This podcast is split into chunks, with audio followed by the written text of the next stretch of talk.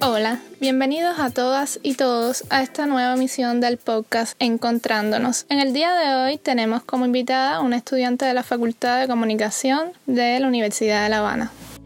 Mi nombre es Mercedes Muñoz Fernández, estudio tercer año de periodismo en la Facultad de Comunicación de la Universidad de La Habana. Bueno, Mercedes, cuéntanos cuándo fue que participaste en el Encuentro Internacional de Estudiantes de Psicología. Participé en el encuentro internacional en el año 2020 con la especificidad de que era su primera edición online que además se veía como un evento muy imponente con varias comisiones, con varios espacios de intercambio, lo cual llamaba grandemente mi, mi atención por estarse realizando de forma online aunque fuera un evento internacional de gran connotación, cuando en el país no se estaban realizando prácticamente eventos. ¿Y en qué modalidad fue que participaste? La participación fue mediante el proyecto Escaramujo, un proyecto comunicativo que engloba la Facultad de Comunicación, la Facultad de Psicología y el Pedagógico. A través del proyecto, a través de la, del equipo que tenemos en el proyecto, estuvimos participando en la modalidad de la gran feria comunitaria con talleres educomunicativos dirigidos a adolescentes sobre la construcción de actividades y la utilización de su tiempo libre no era como tal una comunidad física en la que estábamos incidiendo, como se ha hecho en el proyecto en otras experiencias a través del, evento internacional, pero respondía a una comunidad online a la comunidad online de adolescentes a los que pudo llegar tanto el proyecto Escaramujo como UNICEF Cuba que nos estuvo colaborando mediante la convocatoria. ¿Cómo fue entonces esta experiencia de trabajo con adolescentes vía online? Bueno, lo primero era que teníamos que reconstruir esa comunidad porque como eran adolescentes tan dispersos, no eran como tal, ni de una comunidad física, ni que hubiésemos escogido un grupo de amistades que ya se conocían para trabajar con ellos, sino que eran adolescentes que no se conocían y en un primer momento, el momento del encuadre fue muy decisivo a la hora de evaluar cuáles eran las técnicas y las formas en que nos íbamos a enfrentar a esos talleres, que ya teníamos las experiencias de los talleres comunicativos que iba realizando durante 10 años el proyecto Escaramujo, pero nunca lo habíamos llevado como tal al espacio eh, online, a la virtualidad, tenemos que reconstruir las metodologías de los talleres para aplicarlos a estos espacios, trabajar, eh, ya te digo, con estudiantes de comunicación, ciencias y periodismo que se estudia en la Facultad de Comunicación, psicología y también las carreras de pedagógico. A la par que estábamos en constante discusión y convenios con el equipo organizador del evento internacional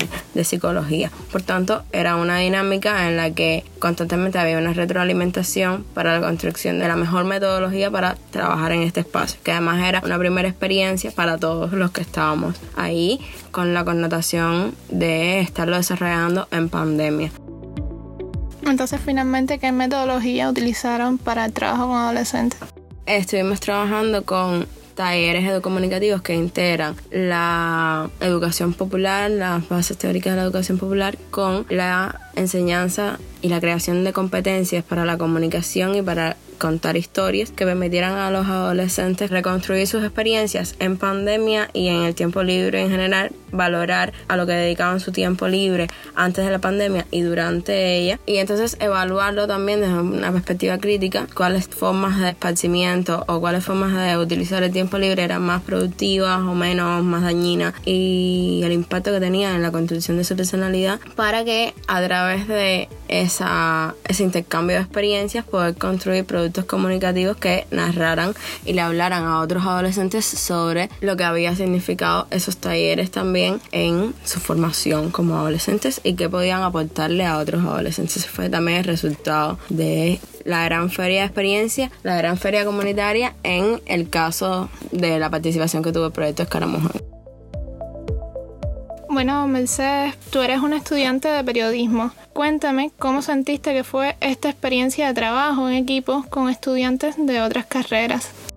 Bueno, exactamente, yo estudio periodismo, así que no conocía por la facultad, por mi facultad, de este evento de la Facultad de Psicología, pero la experiencia fue súper fructífera. Me acerqué además a otros temas que me interesaban en el ámbito de la psicología. Hay muchas maneras en que los estudios de comunicación podrían aportar a los debates que se estaban teniendo en las comisiones y en los espacios del evento. Y para mí fue como reconectar con la necesidad de abrirse pasos en otros espacios de conocimiento, de no quedarse encerrado en la carrera que uno estudia, sino de crear vínculos y lazos afectivos también con otras personas de otras carreras que pueden que pueden enriquecer todo tipo de investigación y de construcción de conocimiento colectivo que uno esté desarrollando. ¿Participarías entonces en esta edición del encuentro? Claro que sí, porque para mí significa una experiencia interdisciplinaria que hay que valorar en la construcción de otros espacios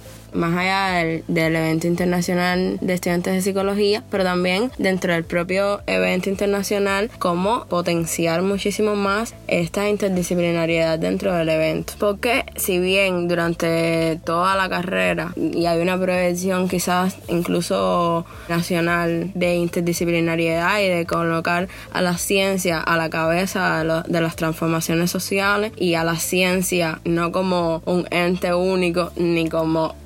dispersos de cada una de las ciencias, sino como una, un conglomerado y una mezcla más enriquecedora. Eso no se puede quedar en teoría y eso no se puede quedar en algo que nosotros explicamos y que abogamos por ello, sino que hay que impulsar este tipo de experiencias mucho más, sobre todo porque en el ámbito académico se habla mucho de eso y en ocasiones nos quedamos encerrados en nuestros propios sectores sin valorar cuánto aporte puede tener las teorías desarrolladas durante años de investigación en otros campos de conocimiento para justificar, para reinterpretar las teorías que se han construido en nuestros propios campos de investigación.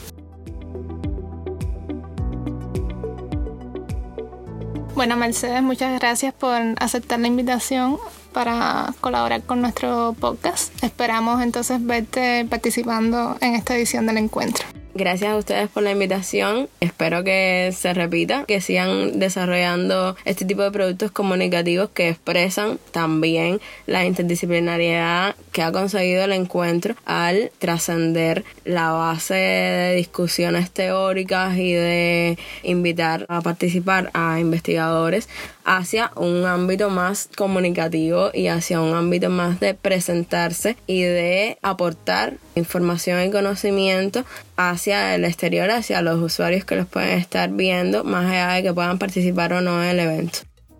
Muchas gracias. Muchas gracias también a ustedes que nos escuchan. Recuerden que pueden encontrarnos en nuestras redes sociales como arroba psicoencuentro Cuba. Nos estaremos viendo en nuestra próxima emisión. Un abrazo para todos.